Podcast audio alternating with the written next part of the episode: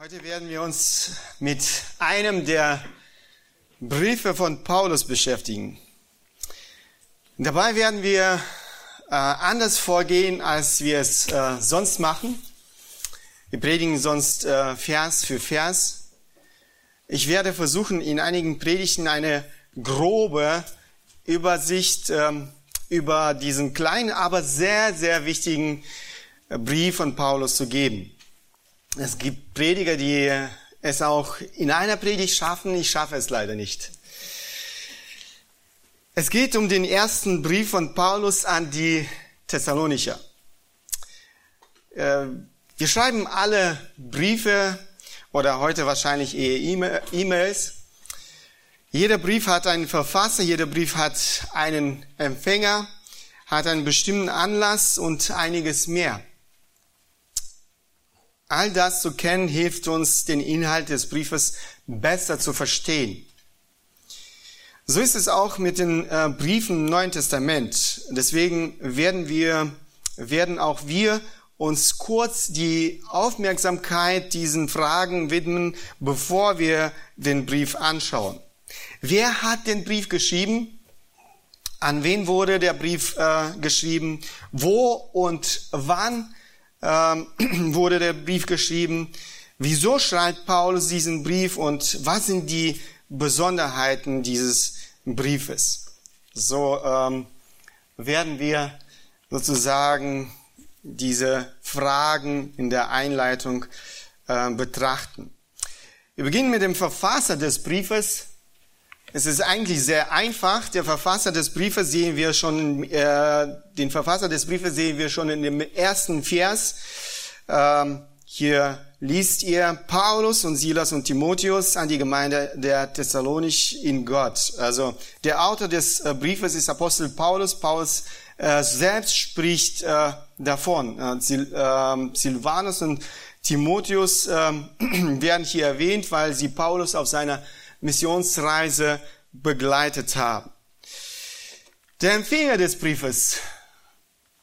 Der Brief war nicht an eine einzelne Person ähm, adressiert, sondern an eine sehr junge Gemeinde, die Gemeinde in Thessalonich. Wir werden diese Gemeinde noch später äh, besser kennenlernen können.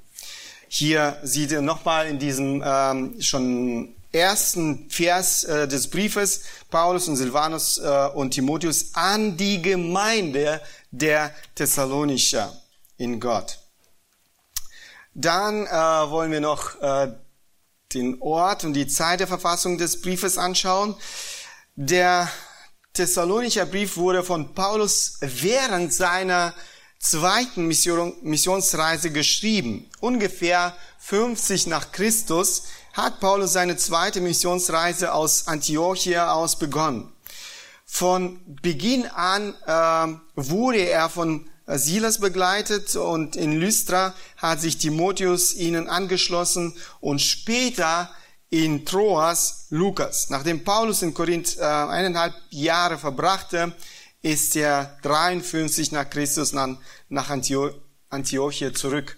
Ähm, All das können wir eigentlich in der Apostelgeschichte nachlesen. Der Brief wurde bald äh, nach der Gemeindegründung in Thessalonich im Jahr 91 nach Christus in Korinth geschrieben. Also ich, ich habe hier sogar eine Karte und ihr dürft das äh, sehen. Also diese zweite Missionsreise von Paulus, Silas und Timotheus. Und äh, hier sehen wir Thessalonich und Apostel Paulus geht sozusagen weiter und hier äh, von dieser Stadt schreibt er nochmal seinen Brief an ähm, Thessalonicher. Hintergrund äh, der Verfassung äh, des Briefes. Ich habe schon gesagt, dass Thessalonich einer der Städte ist, ähm, in welcher Paulus während seiner zweiten Missionsreise eine Gemeinde gegründet hat. Dieser Stand befand sich äh, äh, nordwestlich von Ägäischen Meer, circa 868 vor Christus wurde Thessalonich äh, die Hauptstadt der römischen Provinz Mazedonia. Die Einwohner dieser Stadt haben äh, große Freiheit genossen. Die Stadt hat äh, den Status einer freien Stadt gehabt. Das bedeutet, die Stadtverwaltung äh, war in den Händen der Stadt, äh, Stadtbürger. Zu Lebzeiten von Paulus war Thessalonich ähm, die bedeutendste Haupt, äh, Hafenstadt dieser Provinz. Außerdem befand sich die Stadt auf der berühmten äh, römischen Straße mit dem Namen Via Egnatia. Das war eine, ähm, ein großer interna internationaler Weg, welcher Rom mit dem Osten verbunden hat. In der neutestamentlichen Zeit betrug die Bevölkerung dieser Stadt circa ähm, 200.000 Menschen. Das alles machte diese Stadt zu einer der ähm, strategisch wichtigsten Bevölkerungszentren, Zentren, sowohl aus politischer als auch aus äh, wirtschaftlicher Sicht. Es war Gottes Vorsehen, dass der Apostel Paulus gerade in diese Stadt mit einem einzigen Ziel kam, das Evangelium zu predigen. Lukas beschreibt diese Ereignisse in seinem Buch Apostelgeschichte Entsprechend seiner Strategie geht Paulus als erstes in die Synagoge und predigt dort das Wort Gottes. Als Ergebnis davon bekehren sich einige Menschen zu Gott. Einige Juden, eine große Menge der Griechen so, äh, sowie äh, nicht wenige der vornehmsten Frauen. Ähm, wiederum lesen wir das in Apostelgeschichte und etliche von ihnen wurden überzeugt und schlossen sich Paulus und Silas an. Auch eine große Menge der gottesfürchtigen äh, Griechen sowie nicht wenige der vornehmsten Frauen. Die Juden, die sich weigerten zu glauben, äh, rebellieren jedoch sehr bald gegen Paulus und gegen alle, die seine Lehre annahmen. Wahrscheinlich war Paulus äh, mehr als drei Wochen in Thessalonich. Vermutlich konnte er nach dem Aufstand der Juden nicht mehr in der Synagoge predigen, aber er ließ sich im Haus von Jason nieder und setzte die Evangelisation fort. Letztendlich ähm, erreichen die Juden ihr Ziel und vertreiben den Apostel Paulus und Silas aus der Stadt. Sie gehen in die nächste Stadt, äh, Veria, um das Evangelium den Bürgern dieser Stadt zu verkündigen. Jedoch waren die neu bekehrten Gläubigen in Thessalonich nach wie vor der Verfolgung unterworfen. Sie wurden sowohl von den Juden verfolgt als auch von den Heiden, welche unter dem Einfluss äh, von äh, Jesus feindlich gesinnten Juden standen. Das lesen wir auch ähm, in dem zweiten Kapitel denn ihr, Brüder, seid Nachahmer der äh, Gemeinden Gottes geworden, die in Judäa in Christus Jesus sind, weil ihr das ähm, selber erlitten habt von euren eigenen Volksgenossen, wie sie von den Juden. Diese haben auch den Herrn Jesus und ihre eigenen Propheten getötet und haben uns verfolgt. Sie gefallen Gott nicht und stehen allen Menschen feindlich gegenüber. Das, was mit Paulus in Thessalonich ähm, geschehen ist, wiederholt sich auch in Vedia. Äh, einige Menschen bekehren sich zu Gott, aber die Jesusfeindlich gesinnten Juden werfen den Apostel Paulus und äh, äh, werfen den Apostel Paulus aus der Stadt hinaus. Silas und Timotheus bleiben in Veria und Apostel Paulus geht nach Athen. Bald bieten jedoch Paulus seine Begleiter zu, ähm, bietet äh, Paulus seinen Begleiter zu ihm nach Athen zu kommen, wie sie, äh, was sie auch tun. Paulus ist über die Lage der Gläubigen in Thessalonich besorgt und deshalb sendet er wieder Timotheus dorthin, damit er sich erkundigt, wie es ihnen geht. Bald holt Timotheus den Apostel Paulus auf, äh, diesmal in Korinth. Timotheus bringt ihm gute Nachrichten. Diese Nachrichten bewegen Paulus dazu, seinen ersten Brief an die Thessalonicher zu schreiben. Einige Theologen sind der Ansicht, dass Paulus seinen Brief nicht nur mit dem Ziel geschrieben hat, äh, die Thessalonicher für die Treue zu loben, welche sie Gott trotz der ganzen Verfolgung erwiesen haben, sondern auch um auf die Fragen zu beantworten, welche ihm Timotheus überbracht hat.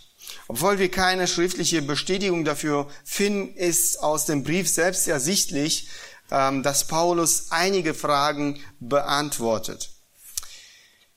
Dann äh, wollen, wir, wollen wir noch die Ziele der Verfassung des Briefes anschauen. Was wollte Paulus mit diesem Brief erreichen? Wozu schreibt er diesen äh, Brief? Ich möchte hier einige Ziele nennen, die Paulus mit seinem Brief verfolgt hat. Einmal das erste, Paulus drückt Gott gegenüber seine Dankbarkeit für den Glauben der Thessalonicher aus. Paulus ermutigt die Gemeinde trotz Leid Standhaftigkeit im Glauben zu zeigen. Dann Paulus verteidigt seinen Dienst und widerlegt falsche Beschuldigungen. Und das vierte, Paulus ähm, gibt wichtige Anweisungen für die Gläubigen in Thessalonich. Als letztes möchte ich noch einige Besonderheiten dieses ähm, Briefes nennen. Sowohl der erste Brief als auch der zweite Brief an die Thessalonicher gehören zu den eschatologischen Briefen. Eschatologie ist die, äh, ein theologischer Begriff, der die Lehre der Heiligen Schrift über die letzte Dinge bezeichnet. Eines der wichtigsten Themen in diesem Brief ist die Wiederkunft Jesu Christi. Mindestens einmal in jedem fünf, äh, der fünf Kapitel des Briefes wird dieses Thema erwähnt und ähm, auch über dieses Thema werden wir noch sprechen. Ähm, einer dieser Abschnitte ist ein Schlüsseltext für Text für das Verständnis eines äh, solch wichtigen Ereignisses wie die Wiederkunft Jesu Christi. Das war eine kurze Einleitung. Wir können aus diesem Brief sehr viel über eine vorbildliche Gemeinde lernen. Gemeinde in Thessalonich war eine besondere Gemeinde, kann man sagen. Es war eine vorbildliche Gemeinde. Eine vorbildliche Gemeinde ist auch das Hauptthema dieses Briefes. Was zeichnete äh, denn diese junge Gemeinde aus, dass sie zum Vorbild für viele anderen Gemeinden geworden ist. Was war besonders an dieser Gemeinde? Was war äh, das Geheimnis dieser Gemeinde, die einen so großen Einfluss auf viele andere ausüben konnte? Wir schauen uns heute das erste Kapitel, äh, Kapitel des ersten Briefes und versuchen eine Antwort auf diese Fragen zu finden. Es war nicht meine Idee, die Gemeinde Thessalonich als vorbildlich äh, zu bezeichnen. Apostel Paulus bezeichnet die Gemeinde Thessalonich als vorbildlich. Und das lesen wir gleich zu Beginn, ähm, Vers 6. Und ihr seid unsere und des Herrn Nachahmer geworden, indem ihr das Wort unter viel Bedrängnis aufgenommen habt mit Freude des Heiligen Geistes, so dass ihr Vorbilder äh, geworden seid für alle Gläubigen in Mazedonien und Achaia. Denn von euch aus ist das Wort des Herrn erklungen, nicht nur in Mazedonien und Achaia, sondern überall ist euer Glaube an Gott bekannt geworden, so dass wir es nicht nötig haben, davon zu reden. Die Gemeinde in Thessalonich wird als vorbildlich bezeichnet. Bedeutet es, dass die Gemeinde perfekt oder vollkommen war? Nein, das bedeutet es nicht. Es gibt keine vollkommene Gemeinde auf dieser Erde, weil jede Gemeinde aus unvollkommenen Menschen äh, besteht. Ein guter Vergleich für die Gemeinde ist wahrscheinlich eine Baustelle. Äh, da gibt es immer was zu tun. Wenn wir die zwei Briefe von Paulus an Thessalonicher lesen, sehen wir, dass die Gemeinde auch ihre Macken hatte. Äh, sie kämpfte mit einigen Problemen. Trotzdem ist die Gemeinde Thessalonich für viele zum Vorbild geworden. Was bedeutet nun diese Begriffe Vorbild, vorbildlich? Ähm, äh, Dies wäre wichtig zu verstehen, bevor wir weiter über eine vorbildliche Gemeinde sprechen. Eine gute Definition habe ich in einem Wörterbuch in, ähm, im Internet gefunden. Vorbild, Person oder Sache, die als Muster, als Beispiel angesehen wird, nachdem man sich richtet. In diesem Sinne wird dieses Wort auch von äh, Apostel Paulus gebraucht. Er bezeichnet die Gemeinde in Thessalonich als vorbildlich. Diese Gemeinde sollte von den anderen als Beispiel, als Muster angesehen werden. Wir sind auch aufgefordert, von dieser vorbildlichen Gemeinde zu lernen. Nach einer kurzen Begrüßung dank Apostel Paulus Gott und lobt die Gemeinde für ihre Vorbildfunktion. Hier finden wir auch einige wichtige geistliche Merkmale, die diese Gemeinde zum Vorbild für viele äh, andere gemacht äh, haben. Wofür auch Apostel Paulus Gott unglaublich dankbar ist.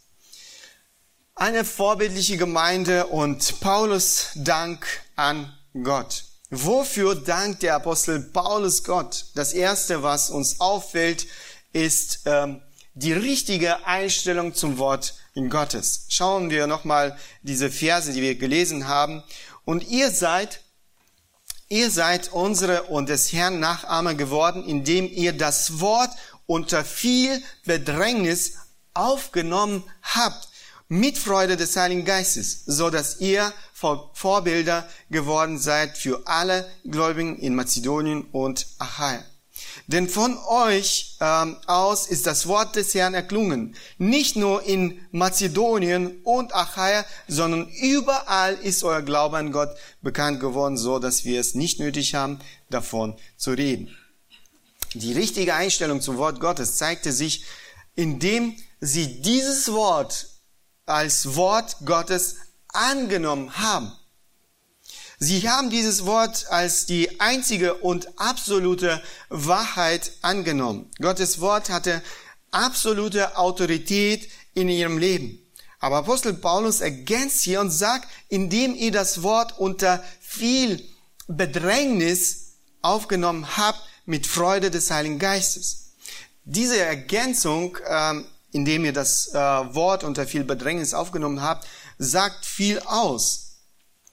Es ist eine Sache, irgendwelchen neuen Überzeugungen äh, zuzustimmen, wenn man dafür nicht geschlagen wird.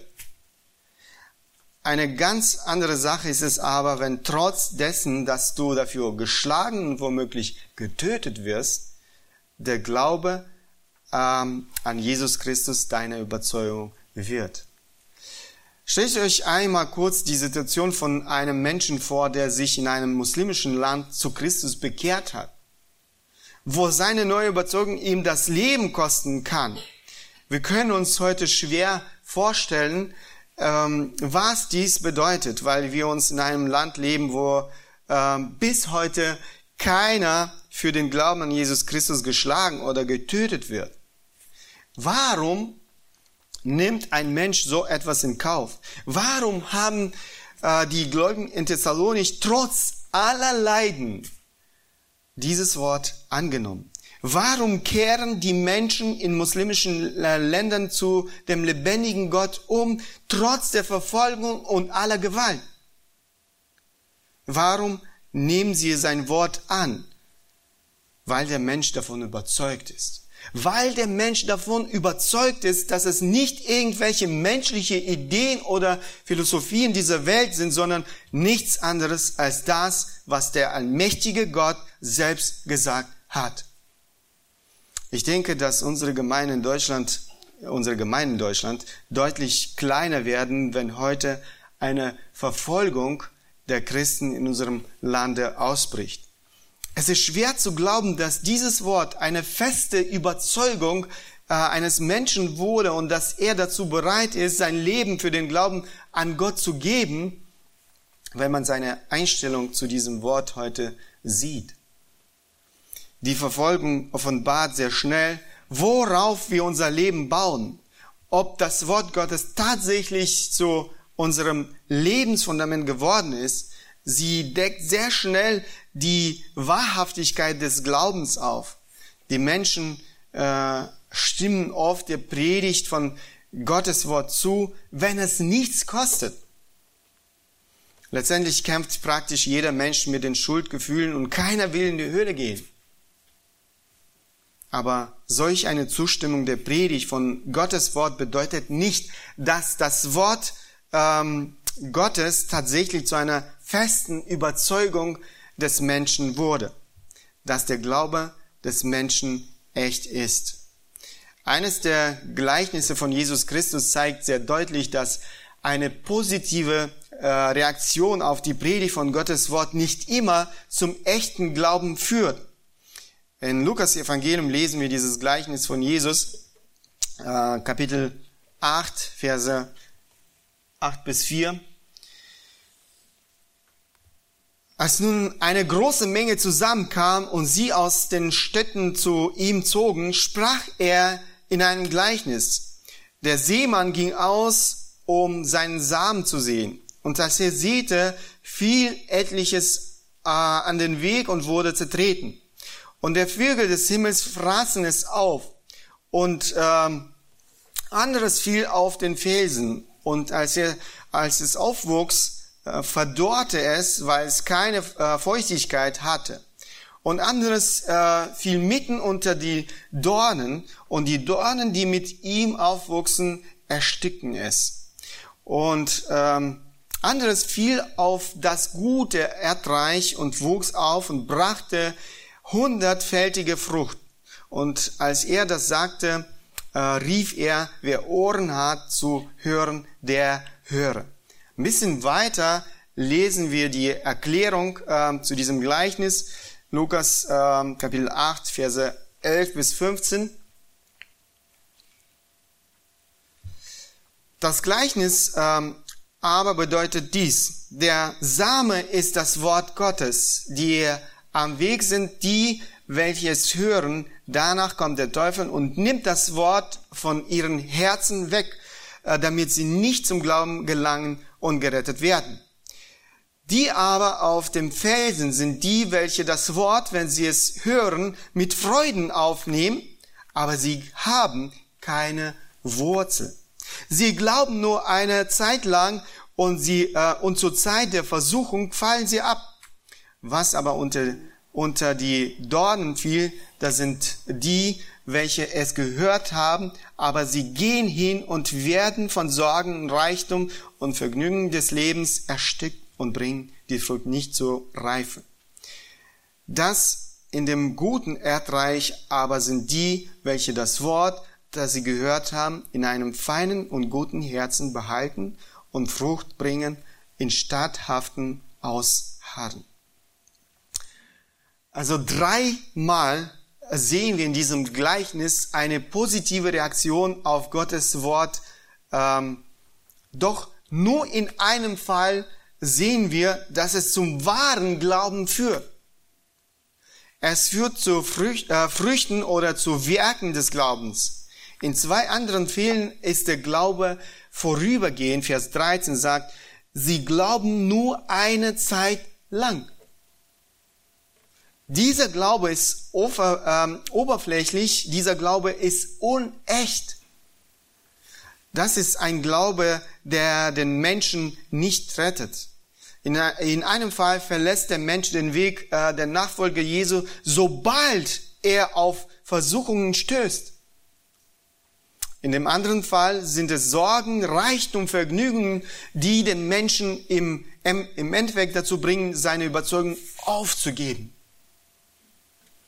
Warum geschieht das? Weil dieser Mensch nie ein echter, ein echter Gläubiger war. Sobald es ihn nichts kostet hat, war er einverstanden. Doch kaum kamen die ersten Hindernisse, verwirft er alles ohne nachzudenken.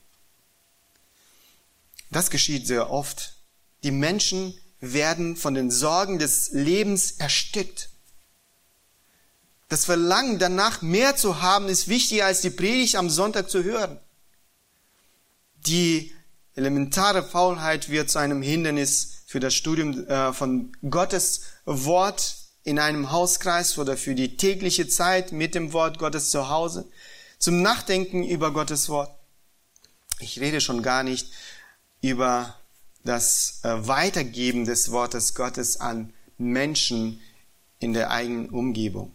Man könnte noch viele andere Beispiele aufzeigen, wie die Menschen, ähm, die sich heute als Christen ausgeben, offen das Wort Gottes verachten. Wir sollen aber wissen, dass unsere Einstellung zum Wort Gottes letztendlich unsere Beziehung zu Gott selbst offenbart. Im Leben der Thessalonicher war dies anders. Gottes Wort wurde zu der absoluten und der höchsten Autorität in ihrem Leben. Das zweite wichtigste, äh, das zweite wichtige geistliche Merkmal, das diese Gemeinde zum Vorbild für viele andere gemacht hat, äh, wofür auch Apostel Paulus Gott unglaublich dankbar war, ist der wahre und lebendige Glaube. Natürlich sind ähm, diese zwei wichtigen Merkmale miteinander sehr, sehr verbunden. Die richtige Einstellung zum Wort Gottes und der wahre und lebendige Glaube sind untrennbar.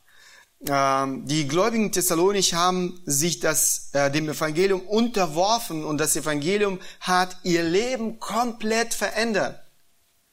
Im zweiten Kapitel äh, geht Paulus noch einmal auf diesen, äh, auf diesen Aspekt ein 1. Thessalonisch äh, Kapitel 2, Vers 13. Darum danken wir auch Gott unablässig, dass ihr, als ihr das von uns verkündigte Wort Gottes empfangen habt, es nicht als Menschenwort aufgenommen habt, sondern als das, was es in Wahrheit ist, als Gottes Wort, das auch wirksam ist in euch, die ihr gläubig seid.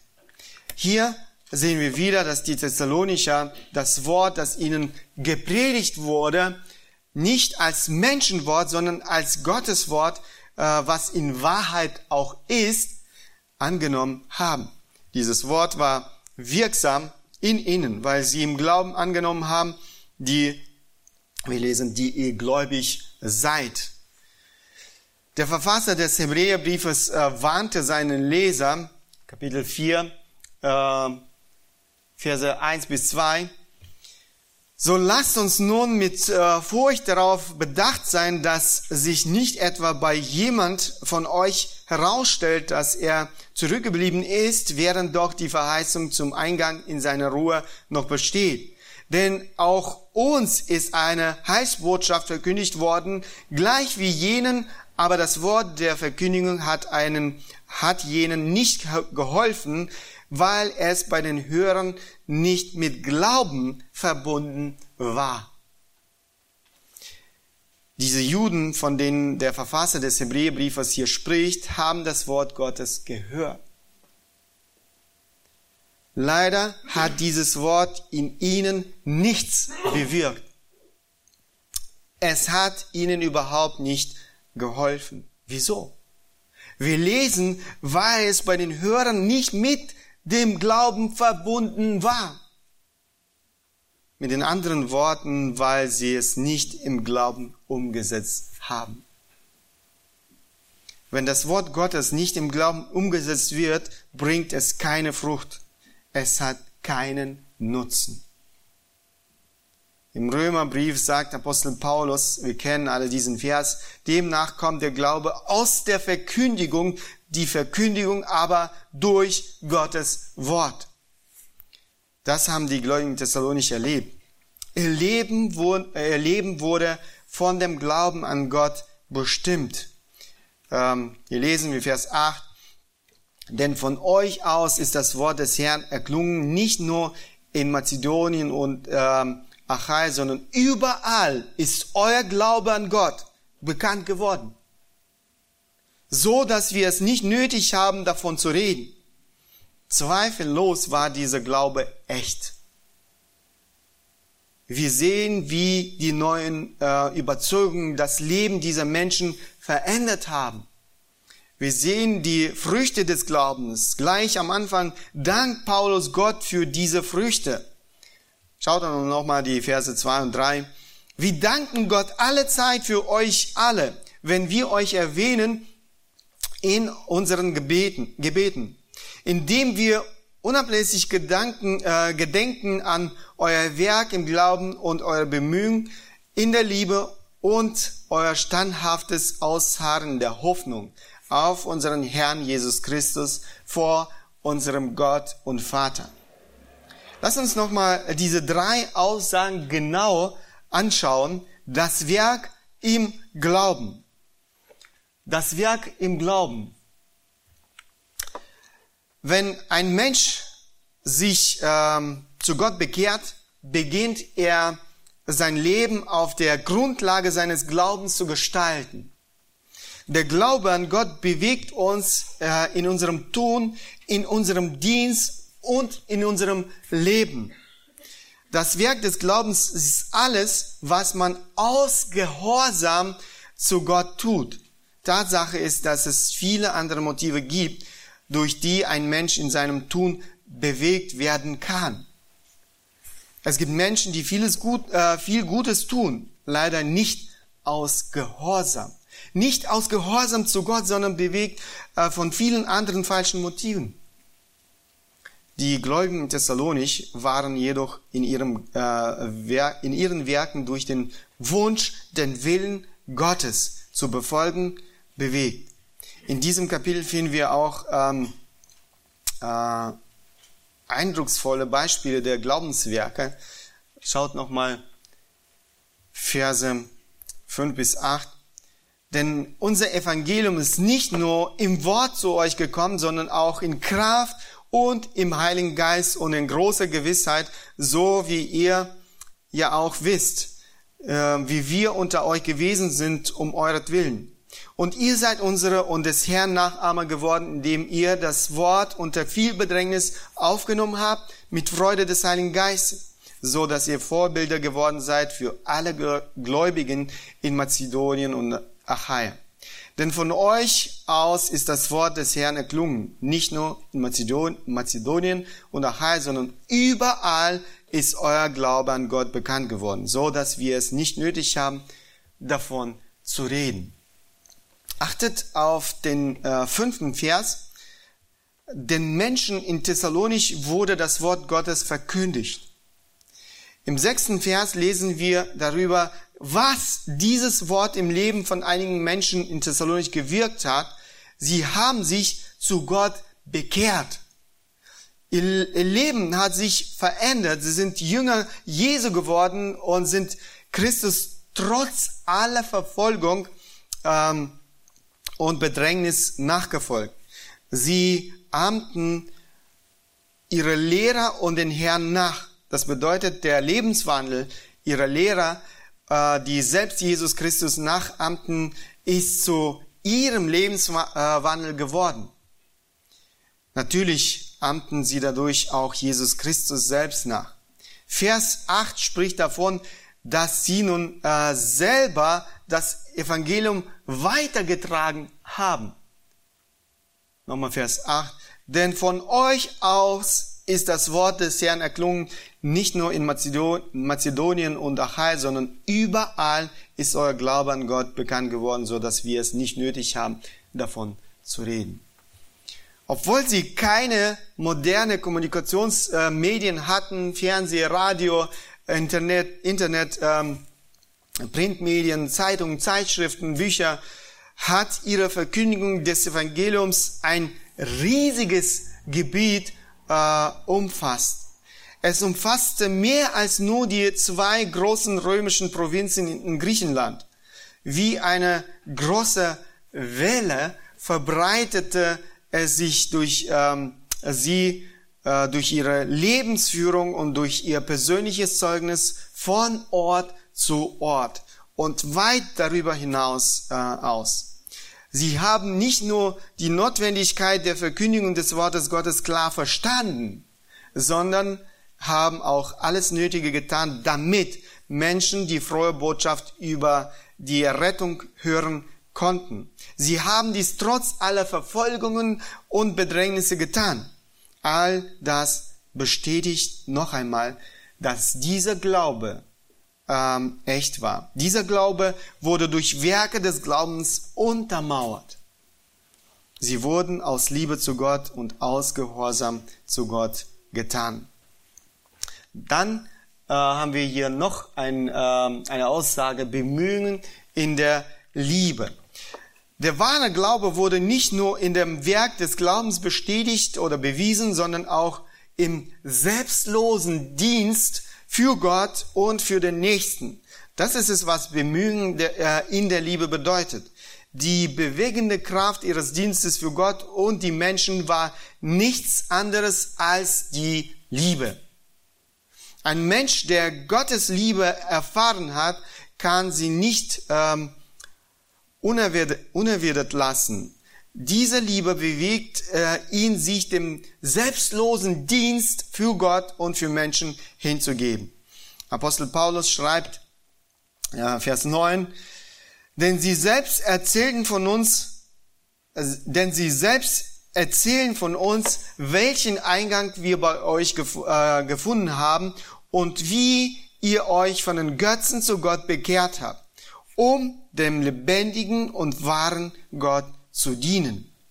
Ein wahrer Glaube wird sich immer in einem hingegebenen Dienst für Gott und Menschen zeigen. Das sehen wir auch im Leben dieser Menschen, die sich von den Götzen zu dem lebendigen Gott bekehrt haben. Nach ihrer Umkehr zu Gott haben sie ihr Leben ihm völlig ausgeliefert. Wir haben schon gesehen, dass diese Liebe zu Gott und Menschen sie bewegt hat, Gottes Wort weiterzutragen.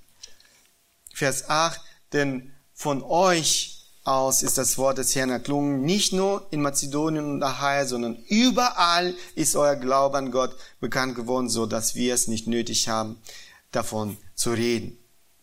Und dann noch die dritte Aussage, ähm, standhaftes Ausharren in der Hoffnung auf den Herrn. Der wahre Glaube wurde nicht nur in dem Werk des Glaubens äh, und die Bemühungen in der Liebe bewiesen, sondern auch in ihrem standhaften Ausharren in der Hoffnung auf den Herrn. Die Gläubigen in Thessalonich haben trotz Widerstand und Verfolgung, auf ähm, die sie gleich nach ihrer Bekehrung gestoßen sind, ihren Glauben an Jesus Christus offen bekannt. In ihrem äh, Leiden zeigten die Gläubigen in Thessalonich Geduld Ihr Vertrauen auf den souveränen Gott gab ihnen die nötige Kraft, Trost und Ermutigung. Sie wussten, dass Jesus Christus sie nicht verlassen wird. Er kommt wieder und sie warteten auf seine Wiederkunft. Schaut nochmal äh, Verse 9 und 10. Denn sie selbst erzählten von, äh, von uns, welchen Eingang wir bei euch gefunden haben und wie ihr euch von den Götzen zu Gott begehrt habt, von dem lebendigen und wahren Gott zu dienen, um, den, um, um dem lebendigen und wahren Gott zu dienen. Und um seinen Sohn aus dem Himmel zu erwarten, denn er aus den Toten auferweckt hat, Jesus, der uns errettet von dem zukünftigen Zorn. Der Ausblick in die Zukunft hat sie motiviert, hat sie motiviert, trotz aller Schwierigkeiten treu ihren Weg mit Jesus zu gehen. Das Zeugnis ihres radikal veränderten Lebens verbreitete sich, verbreitete sich weit über Mazedonien und Achai hinaus und brachte, brachte Gott die Ehre. Das Herz von Paulus war mit Dankbarkeit gegenüber Gott für diese junge Gemeinde erfüllt. Für die Gemeinde, die zu einem Vorbild für viele wurde. Ich möchte mit einigen Fragen schließen. Ich möchte dich fragen, ist dein Leben als Christ vorbildlich? Ist das Wort, ist das Wort Gottes eine absolute und höchste Autorität für dein Leben? Hast du dich dem Evangelium unterworfen, verwandelt das Evangelium dein Leben. Bestimmt das Wort Gottes deine Entscheidungen, deine Ziele, dein Leben. können die Menschen um dich herum den wahren Glauben in deinem Leben sehen, der sich in dem Werk des Glaubens, in der Bemühung, äh, in der Liebe und in dem standhaften Ausharren, in der Hoffnung auf Gott äußert. Die Gemeinde wird nur dann vorbildlich sein, wenn jeder einzelne Gläubiger dieser Gemeinde ein Vorbild für seine Umgebung wird. Und ich bete dafür, dass Gott uns hilft, eine vorbildliche Gemeinde für viele andere Menschen und viele andere Gemeinden zu sein. Lass uns noch zusammen beten. Wir stehen dazu auf. Ich möchte gerne beten.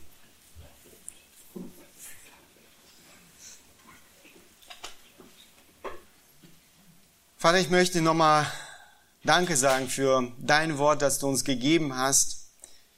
Danke dir, dass dein Wort so praktisch ist, dass du durch äh, dein Wort zu uns sprichst, Herr. Danke dir nochmal auch für diese vorbildliche Gemeinde, die wir in diesem ersten Thessalonischer Brief finden. Wir können wirklich sehr viel von dieser Gemeinde lernen.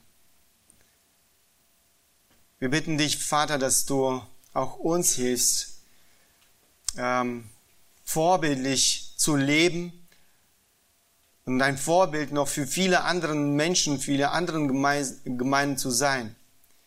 Wir bitten dich, Vater, dass du auch uns hilfst, eine richtige Einstellung zu deinem Wort zu haben, dass dieses Wort wirklich Autorität hat in unserem Leben über allem.